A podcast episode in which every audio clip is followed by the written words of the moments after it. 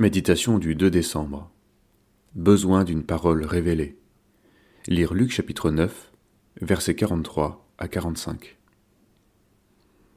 Tandis que chacun était dans l'admiration de tout ce que faisait Jésus, il dit à ses disciples, Pour vous, prêtez bien l'oreille à ces paroles.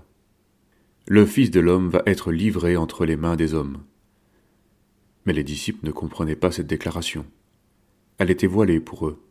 Afin qu'ils n'en saisissent pas le sens, et ils craignaient de le questionner à ce sujet. Quand Jésus évoque sa mort prochaine en présence de ses disciples, ceux-ci ne comprennent pas. Le langage est simple et clair, mais ils n'en saisissent pas le sens. À la suite des disciples, il nous faut reconnaître qu'en dehors d'une révélation donnée par Dieu, le sens de la croix nous échappe. Nous avons peut-être établi une doctrine bien ficelée et compris que la mort du Fils met en lumière la gravité du péché, tout en constituant le prix de notre salut. Mais notre cœur reste de marbre. On peut alors essayer d'émouvoir les consciences par des films ou des musiques, mais ces émotions ne créent pas la foi. Jésus prit la parole et dit Je te loue, Père, Seigneur du ciel et de la terre, de ce que tu as caché ces choses aux sages et aux intelligents et de ce que tu les as révélés aux enfants. Matthieu 11, verset 25. Beaucoup de prières évoquent la mort et la résurrection. Mais quand il s'agit d'en saisir la portée spirituelle et d'en vivre au quotidien, tout devient très vite flou et la moindre perte nous scandalise. Nous touchons ici du doigt une difficulté de notre temps.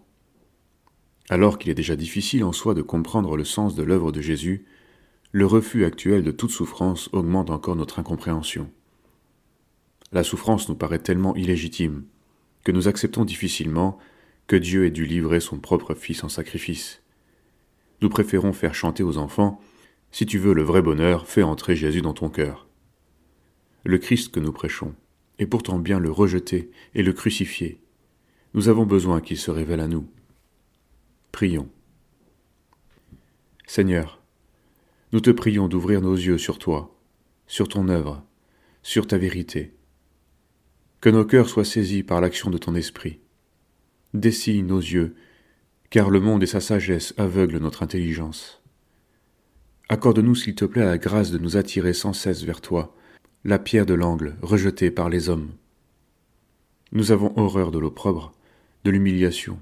Tu connais toute notre révolte intérieure face à ces choses, notre incompréhension et l'état de stupeur dans lequel nous sommes parfois. Seigneur, viens à notre secours et ouvre nos yeux. Amen.